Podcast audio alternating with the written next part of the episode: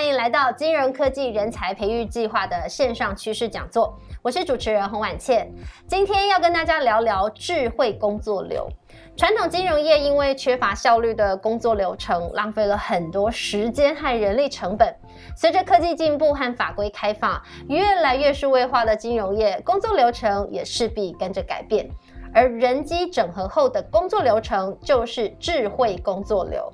但我们都知道，金融业属于高度监管的行业，在推行数位转型以及智慧工作流，可能会遇到哪些瓶颈？对于 FinTech 的未来发展又有多重要呢？今天的趋势讲座带你一起来了解智慧工作流。首先为您来介绍今天邀请的两位来宾，第一位是企业界代表。台湾微软 Microsoft 三六五事业部副总经理朱以芳，朱副总你好，王倩你好，大家好。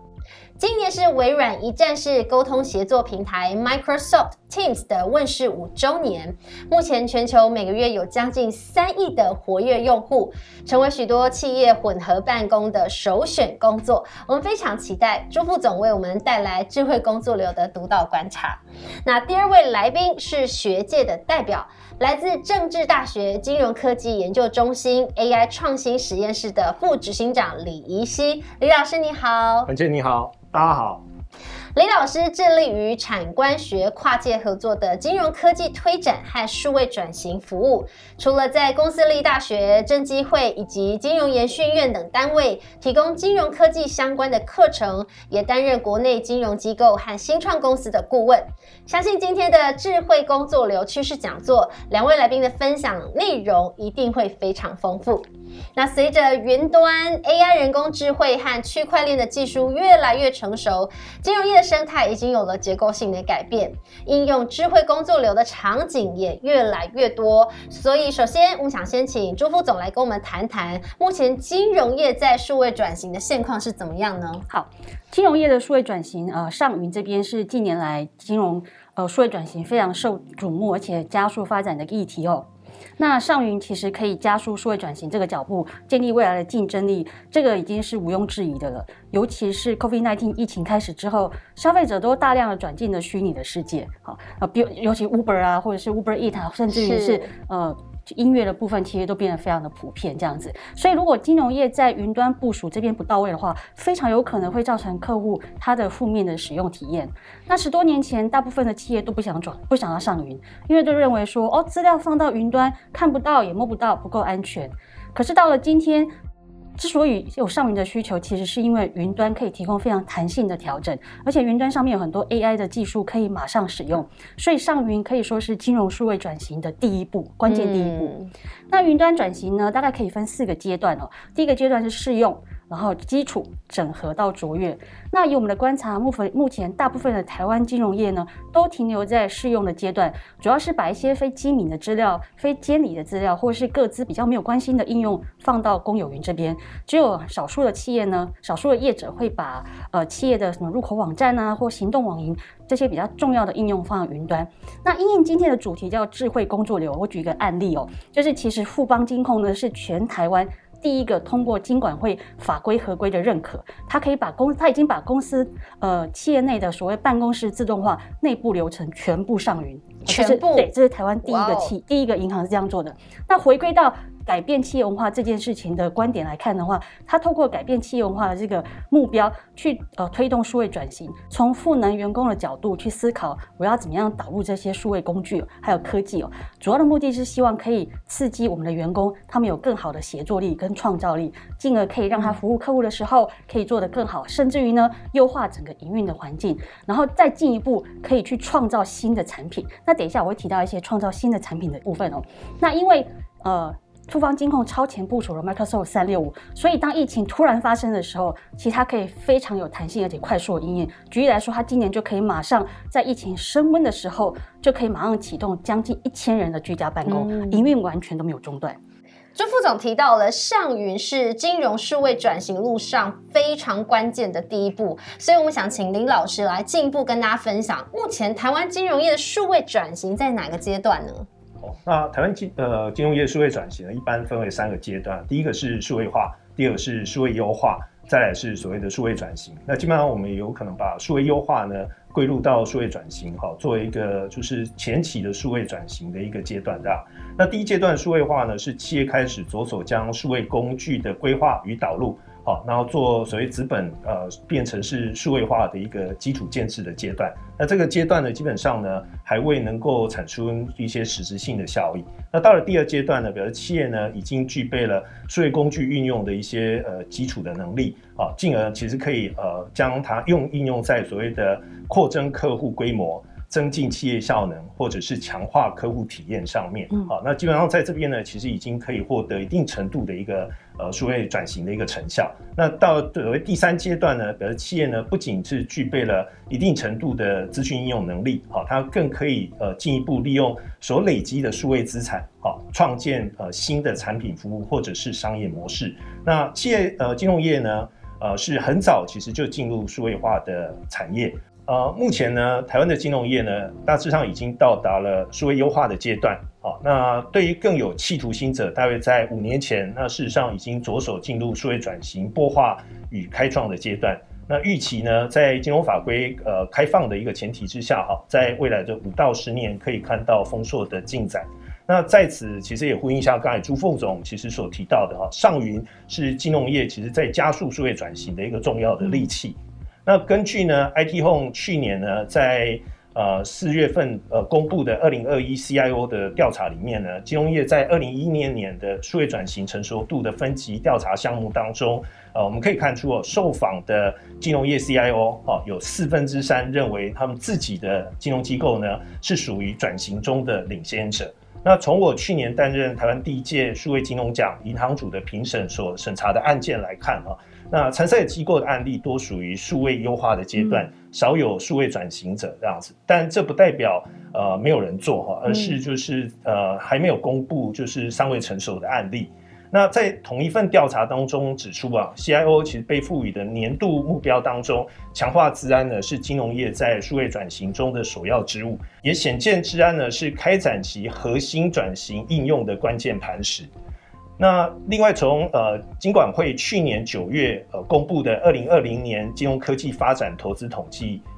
调查里面，哦，那金融业呢投入呃金融科技的经费相关呃从业人员的数目以及专利的数目呢等重要指标哈，皆持续创新高。哦，二零二零年的统计数据显示，金融业投入的金额整体成长率大概是百分之十点二五 percent 这样子。那金融业呢，在金融科技的专利，呃，在这个同时呢，大概也达到两千四百件以上。那以上的调查跟数据，我想都表明了哈，金融业是数位转型为关键的策略。那大部分的金融机构呢，对此有做预做研议跟布局，以应未来的竞争环境。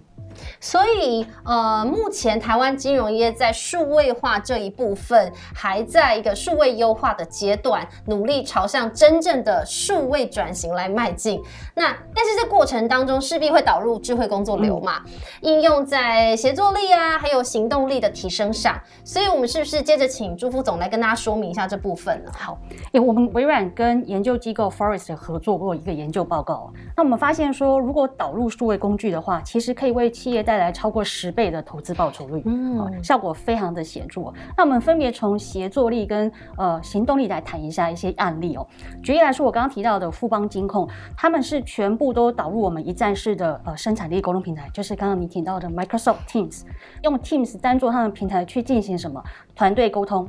文件共编。还有视讯会议啊，甚至于集团内跨部门、跨子公司百人规模的年度经营会议，都直接改在 Teams 上面去举办，可以减少群聚的风险，然后也减少了员工通勤所需要的时间哦。那呃，其实很多呃很多企业，我们现在想一下，大家自己现在工作的状况哦，其实很多工作状况就是，我我其实明明需要跟其他部门的人协作，可是大家都在哪里协作？大家可能就用 email email 来 email 去是好，可是，在 Teams 这个平台，单一平台意思是我直接在这个平台，如果我们是小组，我就可以在这个小组里面把会议的记录、把会议要召开的内容，甚至于所有的档案的分享，都直接在这个群组里面，所以我不用再在不同的平台里面跳来跳去，这可以省下的时间非常的多。好，那所以这个是为什么呃富邦金控愿意导入 Teams 的原因，因为它其实真正的大力的提高了所谓的协作力，好，不会再有担心说我的档案重复记啊、漏记啊、找档案，关键找档案这件对，事情找档案是就个问题。发生了，或者是诶为什么有人盖掉我的档案了？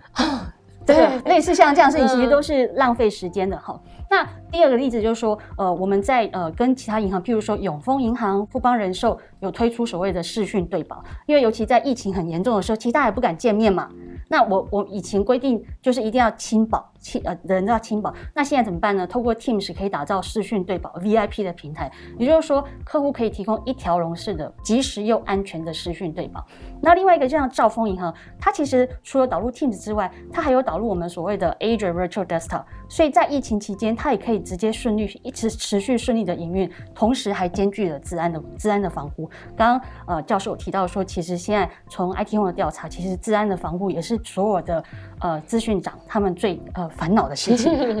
好那行动力的部分提到说，其实举个例子、哦，像星光金控，它就有导入我们的 Power Automate，所以它可以在各个不同部门之间，包括风控啊、会计啊、法遵、人资，或者是资讯，或者是数发这些部门呢，它可以导入很多，譬如说包括高高达十一种的作业流程，所以它可以自动，当我流程启动了之后，我可以在不同的部门之间流流，而不是不需要都完全仰赖 email。当我第一关完成的时候，它就自动跳到第二关，第二关完成之后跳到第三关。所以举例来说，像风风管部门，它经管会网站的一些申报作业或者是上传商品作业，这些它就可以直接用我们 Power Automate 完成。那甚至于这些签名的部分啊，签签售部分也可以直接用 Power Automate。然后甚至于所谓 Power Automate，其实就是有一点点像机器人的做法啊，像我们刚刚今天的主题，智慧工作流里面，智慧就是跟 AI 相关。我可以透过第一，我去确认它已经完成 A A 步骤，我就直接调到 B 步骤。像类似像这样东西，就可以简化很多等待的时间，然后也可以让出差的同仁呢，透过像人资单位，它可以透过呃我们的就是机器人去计算加班啊、出勤的时数，就不会因为同仁因为错错错刷了而变成在计算的时候有落差。那这些都是所谓的智慧工作者底下怎么样呃提升协作力跟行动力的的一些案例。是，所以朱副总分享了智慧工作流的实际应用场景，让大家有更具体的想象。因为光是这个加班啊，然后如果刷错，影响到的可是薪水，就不能接受的。对对对对。所以光是这个实际应用场景，就让大家有一些想象了。那接下来我要问问李老师，数位转型当中，智慧工作流这个行动力和协作力到底有什么样的不同呢？我们这次的主题是智慧工作流嘛，好，所以我将行动力呢比较广义的定义成是有效完成企业价值链传递的能力这样子。那所谓企业价值链呢，是指企业的从呃企业端到客户端之间呃价值传递的过程。那是呃它里面呢包含了非常多诸多的上下环节有效串接、纵向整合的能力。那另外协作力呢，我把它定义成就是企业在价值链体系特定环节当中，它需要去共同协作完成的能力，那是相互沟通完成协调一个横向的整合能力这样子。好，那呃，所以转型一般会强调在行动力，也就是像营运模式啊，以及商业流程的一些转变。哦，但是其实刚才如朱副总提到，协作力好，那工作协作以及沟通模式好，其实也应该要对应的去做改革。好，那唯有员工先拥有好的工作体验跟协作的成效，其实才能够有效的将企业的价值传递给客户。那进一步带动呃业绩的增长啊，所以行动力跟呃协作力两者必须相辅相成，其实才可以完成智慧工作流的效能跟效益这样子。那智慧工作流当中，我们其实常采用的顺口溜的数位工具都包含 A、B、C、D。嗯，A 呢是人工智慧，那 B 呢是区块链，C 是云端运算，D 是大数据。刚才朱副总呢，对于那个云端运算呢，其实有非常清楚的介绍。那我这边大概就补充，呃，就是 A 跟 D 的部分这样子哈。那就行动力的部分呢，A 呢跟 D 呢，就是人工智慧跟大数据呢，其实呃可以去呃创建所谓的智能语音的助理的一个服务这样子。好，比如说某银行呢，就利用所谓的虚拟语音助理 ASR，好，当系统接收到客户有大额。大额度啊，或者是有疑虑的信用刷卡的时候，那 ASR 呢会主动的去致电给客户，确认是不是有在特定的地点进行特定金额的消费。那这样同样的技术呢，其实也可以应用在所谓的催收跟账单的通知。好，那仅是透过一些简单的对话跟 ASR 技术的辨识，哈的简单的回复，事实上就可以大幅减少他们行员每天大概就是万通到数万通的一个工作的内容。好，那这现在目前他们其实也更进一步把 ASR 加入 AI 一些自然语言处理的一些技术，好，把它变成是 AI ASR。好，那可以更广泛的去适用在复杂的一些客户互动的一个情境当中。那同样技术呢，其实也可以应用在呃企业内部 HR 的人力资源的一些问题咨询上面。好，那根据那个行内的一个调查哈，他发现事实上大概有百分之七十的时间，HR 的专员事实上都在答复同仁所谓自私性的问题啊，比如说年假几天啊，没错，然后还有婚 婚假的规定到底是什么哈？那这其实非常浪费 HR 一些宝贵的人力。那透过所谓搭建 HR 的知识虚拟行员的这种聊天机器人哈，它事实上就可以二十四小时。呃，就是一周七天哈，就二十四分之七哈，这样子其实去答复呃同仁的行内的一些咨询哈，不但大幅提升了呃同仁的咨询的一个体验，那也释放了 HR 专员的一些时间好去做更有创建性的一些工作事务。那另外一个例子呢，是可以用在所谓的智能精准行销上面啊，许多银行呢其实对销金的呃，比如说信贷啦、融资性房贷啦。好，财富管理这些好推出了所谓千人千面的一些万模计划。那结合 AI 跟大数据呢，它可以去精准的预测各分类啊、各分群的客户的一些偏好。哈，那针对呃，他们其实就会把客户呢分成几个，就是两种等级。哈，就针对金字塔等级大概是百分之五的客户，那就会采用 AI。呃，人机协作方式去提供精准的推荐，好，那它其实利用人的温度，好，其实作为主要渠道，哈，那但辅之于充足的数据跟预测模型去做支撑，哈，那这个提供既有深度而且有温度的服务。那另外呢，呃，针对其余的百分之九十五的客户呢，则全部都是以演算法跟科技能量跟客户去进行互动。那如此，其实在不失对客户有效提供呃服务的前提之下，啊，那其实就把它的核心的人力其实放在所谓高净值客户的服务上面。那另外横向整合的协作能力上面呢，呃，其实就可以呃透过线上协作平台哦，为客户搭建所谓的内部的所谓数位工作空间。那如刚才其实朱凤其实提到，就是某国内的银行其实就使用 Microsoft Teams 哈，它可以去进行远端的会议啦、文件的共编。哦，投票的决策、数位的签合、专案的管理，那一切的工作的流程呢，可以在有效的治安管控的一个前提之下，将多元的工作有效的整合在同一个数位空间上面去完成。是。那另外呢，也有呃，就是呃，国外的一些。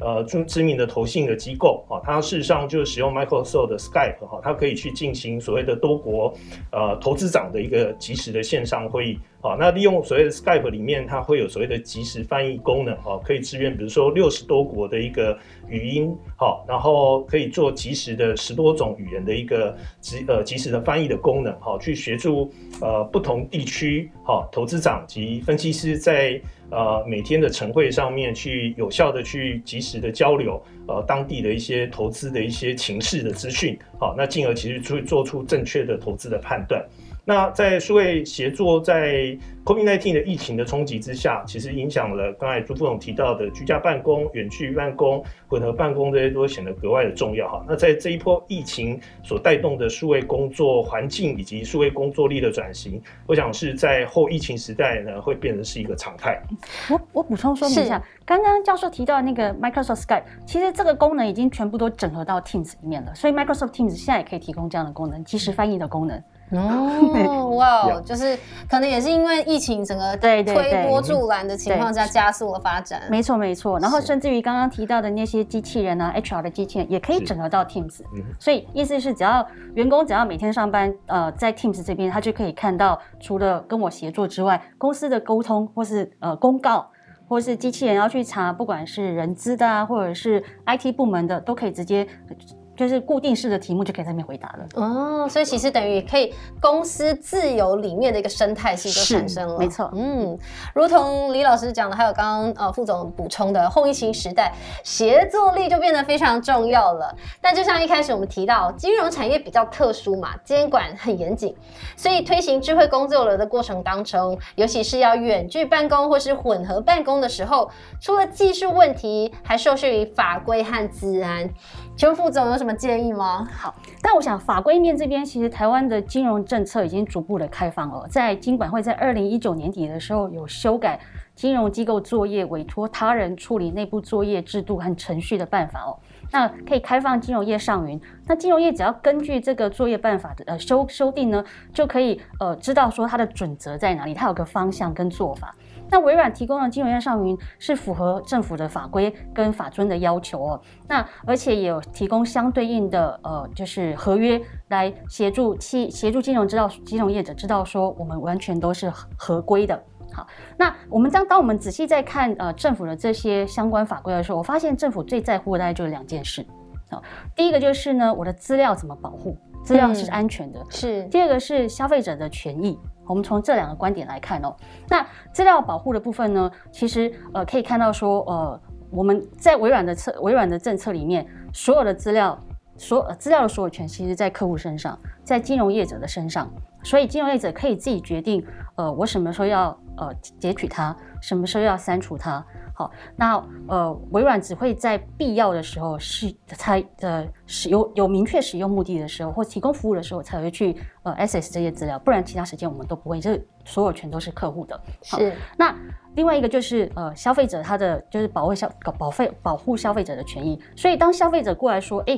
我其实想要我这笔资料删除的时候，金金融业者知道怎么删除这笔资料，或是我消费者想要知道说我要知道你怎么样使用这笔资料之后，呃，微软可以协助。金融业者去告诉消费者我怎么使用这笔资料，那要做到这些最重要的事情就是治安这个概念。那我们会鼓励也提倡所有的金融业者必须导入所谓的零信任的金融呃治安架构，那这个就可以做到 end to end 的保护。嗯，这是我们的建议。是，那请问李老师从学界的观点来看，金融业要怎么样应应这个法规限制的问题呢？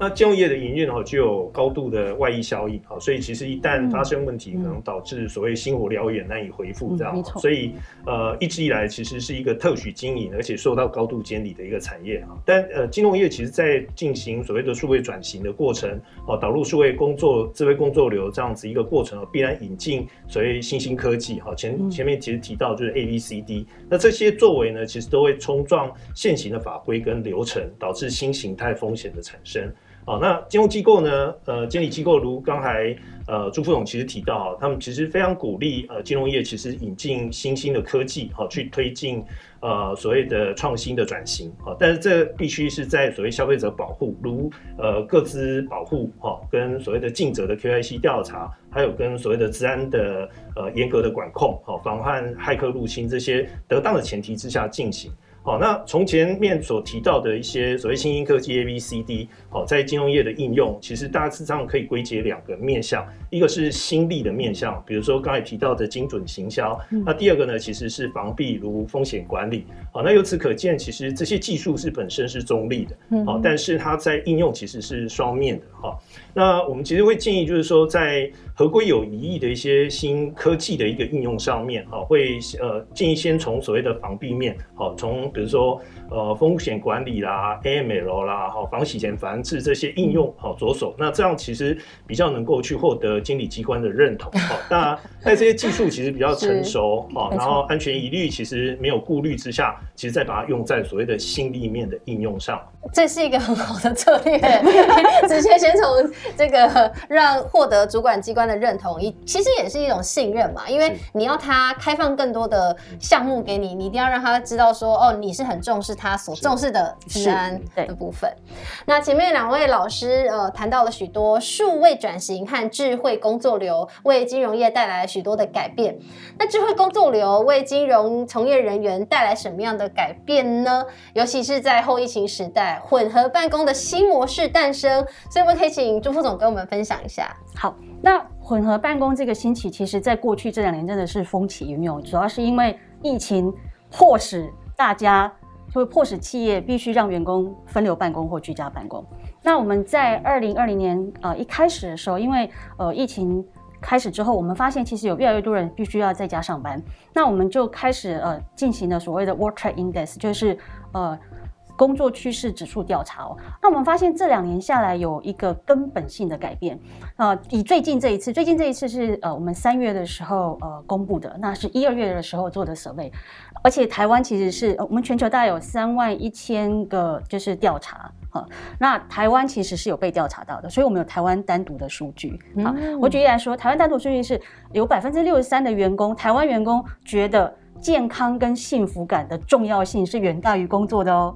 其实全球的这个数据是百分之五十三，哇，台湾是六十三，台湾更在乎，好特别，健康与幸福感。即使台湾的疫情相对全世界已经非常非常的小了，好，那办公环境它是不是够弹性？跟呃，我是不是公司可以呃很在乎我个人的成长跟心灵身心灵的健康？其实变成呃抉择工作的关键判断因素哦。那但是同时我们也发现什么？因为我们这次的调查同时看问了员工。问了领导阶层，也问了呃管理阶层，然后我们都发现呢，其实，在台湾百分之五十二的主管管理阶层，他认为我们的领导阶层跟员工脱节，嗯，就是他的期待是有落差的。嗯，好，那百分之四十的领导阶层说，我认为呃建立员工就是重新建立员工的关系是混合跟远距办公底下最大的挑战，也是事实啦，因为在过去我们。就是在办公室里面，所有的员工都看得到嘛。嗯，那现在都呃分流办公或居家办公之后就看不到了。那所以可以发现，第一个什么，员工其实非常渴望有有更好的工作弹性。那所以我们要怎么样去重新建构劳资双方的共识，就变成一个很重要的议题哦。那呃，怎么样搭建公司内部的沟通桥梁，或者沟通桥梁啊，或者是说重新去审视来定义职场的价值？办公室的价值在哪里？为什么我要回到办公室？然后甚至于从主管的角度，怎么样让主管呃可以去协助呃去跟领导阶层沟通，说公司应该要在办公室的环境工具上做哪些调整或者是优化，才可以满足员工？毕竟现在现在呃工作的竞争非常激烈，应该说员工的竞争非常激烈。好，我那天还看到一个，就是大家在讨论一件事情，大家花了非常多的时间在做什么？怎么样赢得员、赢得消费者？是好，因为消费者，我们希望他是忠实的消费者。是，那我们现在要变成怎么样赢得员工？员工有太多人跟我竞争到我的员工了，所以呃。混合办公底下的弹性这个策略，其实是一个根本的核心。大家去思考，我怎么样让我的员工可以最好的发挥他的生产力？嗯，的确，办公室不一定是，就是说，呃，当然有一些人会回到办公室，那呃，没有一个一个一套可以适用全部企业的。好，我们必须去思考，我们公司的策略是什么？那我们公司的策略就可以从弹性、从满足员工、从可以让员工发展成长的这个角度出发。那我们相信混合办公会是这个答案，只是混合办公没有一个固定的 formula，就是说，哦，你一天我两天，你们部门礼拜几来，你部门几来，那都应该是他们公司的特别的状况或部门特别的需求来决定。但是最重要的是，永远去思考着怎么样的呃工具是可以让公司员工不论在家里或在公司都可以。安全有效率的办公，嗯，所以不管是混合办公，或是导入更多新的科技，也就是智慧工作流的部分，这些改变可以减少大量的人力嘛？又可以提升效能，那但是换个角度来说，导入智慧工作流是不是会让大量的基层工作消失呢？还是反而会增加更多机会呢？好，嗯，我觉得金融机构之前都一直，其实他们其实是最愿意接受创新科技的一个单位哦，就是过去的投资一起来都一直以来都很多，从比如说线上交易啊，或是 ATM 啊，好，那数位转型其实是一个很好的机会，就是重塑这整个合作关系，包括呃员工跟呃企业之间，企业的期待跟跟人的工作方式，那这些同时也会影响到新的就是金融服务的模式，还有这些创新的兴起哦。那我觉得未来其实呃新的商业模式其实需要精通数位科技、数位技能的这些人力资源。好，所以呃在过去跟其实跟过去的传统的金融的金融金融金融机构他们希望的人才其实是变得不一样的，所以金融机构必须去思考说，我要怎么样去呃启动这一系列深刻的科技或是文化的改革。我觉得文化改革非常重要，因为你必须让你的人持续不断的精进，然后去吸收这些新的方、新的技术，因为你的消费者已经不一样了。好，那所以怎么样去增强这些远端工作，它远端团队它的呃协作的能力，然后重塑员工的体验就变得非常非常的重要。嗯，我觉得只要是新的科技进来的时候，或是新的商业模式进来的时候，一定会需要新的人才。嗯，好，那基层人员会不会消失这件事情？应该这么说，基层的工作，基层繁复或是重复性的工作，的确可以让呃科技来取代。但是这些人力应该要转型去做别的工作，嗯，那所以企业的责任在哪里？企业的责任在于怎么样去重新教育训练这些员工，让他可以去提供更高层次的服务，而这个更高层次服务可能就是对客户的服务，因为所有的呃，最终我们还是希望人。呃，员呃，消我们的员工给消费者有温度的体验，然后甚至于是利用呃，就是科技的方式，我给你更进阶的或是更聪明的服务，这些才是人要发挥的地方，而不是把人锁在重复性无聊的工作里面。那同时间也一样，就是说我们可以再回到所谓治安这个议题哦，就是治安不是 IT 的工作，是治安是每一个人的工作。那怎么样让员工呃在呃，就是治安这边的治安意识可以提高，甚至于说我的呃，我的我我很清楚知道说，哎，这个或许是一个社交攻击。那我们会建议，其实 IT 呃主管或者是呃治安长这边可以定期的去帮员工做呃不同的治安的事件的教育训练。那甚至于可以在整个治安的呃工，就是在整个平台这边导入更多的治安工具。我举个例子，像我们公司最近其实有导入一个新的工具。就是呢，如果你呃收到一封 email，那封 email 其实是你平常不常收到的 email，我们会在 email 里面提醒你说。这个这封信是你平常不常收到的，这个这个邮件地址是你平常不常收到的，嗯，就是给你一个警惕，说，哎，因为有时候我们人就很容易知道，就是如果他 email 长得很像，或是后面长得以为是一个专有的公呃专业的公司，可是其实他现在的那个社交工其实非常的厉害，对，钓鱼非常厉害，所以我们自动从系统这边提醒你，让你有个警觉心。那这个其实就是工具的辅助，那同时也让员工知道说，嘿。自然攻击有各式各样的，好，那所以我觉得，呃，协作力，然后，呃，怎么样随时随地都可以有新的，让员工有新的科技的，呃，就是新的科技或创新能力，然后外加自然意识，是现在我们呃给企业的建议。所以新科技是用来协助金融业的，不是来抢饭碗的。没错。那刚刚朱副总的分享，新科技的诞生反而会创造出或许会有更多的自然人才缺口。不过智慧工作流确实会减少金融业许多重复性的基层工作。那我们员工应该抱持什么样的心态来看待智慧工作流呢？最后想请李老师来帮我们做个总结。好，我想朱总刚才其实已经对于那个微软二零零二二的那个工作趋势调查啊，其实有呃就是非常完整的一个说明这样子。好，如居家上班啊、远距工作、混合工作这些有非常那个精要的说明哈。那我大概只是从呃大概从二零一五年以后，那个金融业其实在做所谓的数位转型的浪潮所带来工作新模式做一个补充。好，那前面其实提到有许多那个。呃，工作流事实上都在做所谓的智慧化的转变，哦，那已经大幅改变了金融业的工作的本质。哦，那当工作因为 A、B、C、D 这些新的科技的融入，那原本的工作时数呢被大幅的解放跟升华。哈，我想刚才朱总也举了非常多的例子。虽然短期看起来其实会有精简人力的一个就是预期了哈，但是我觉得就是说这一波数位浪潮会跟之前其实金融业在呃前一波其实有 ATM 的出呃就是出台哦，跟所谓的网络银行。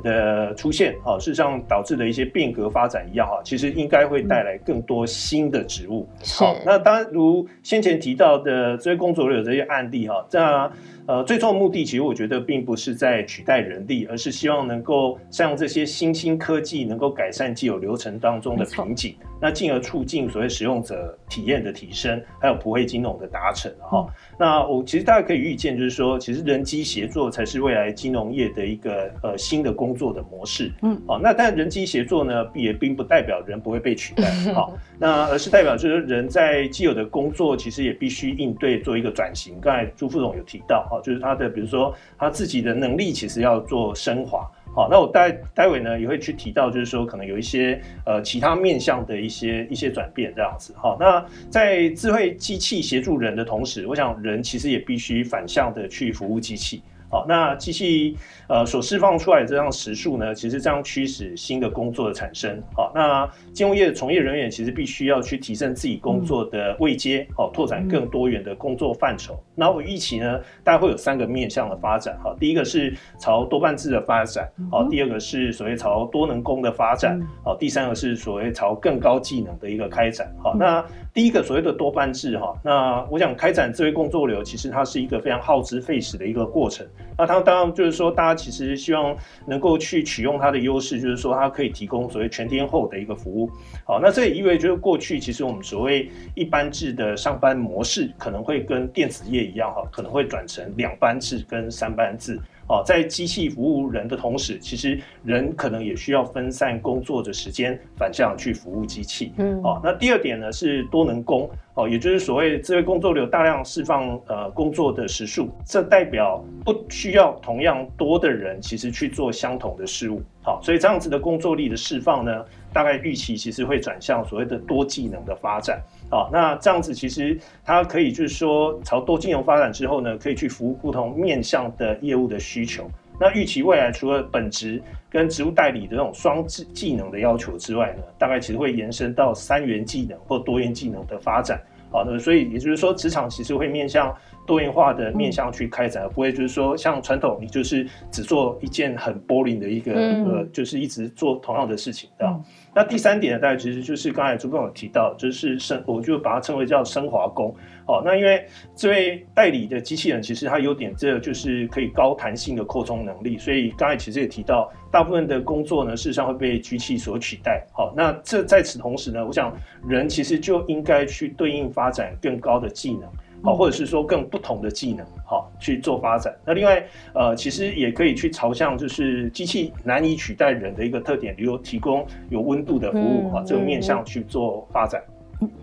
好，非常谢谢两位今天跟大家分享金融业未来在数位转型和企业混合办公的趋势。我们也期待金融业导入智慧工作流，可以提供更多高价值的服务给大家。那也可以让金融科技的发展是越来越好的。再次谢谢二位今天的莅临。那我们今天的趋势讲座就在此告一段落了，谢谢大家，拜拜，拜拜。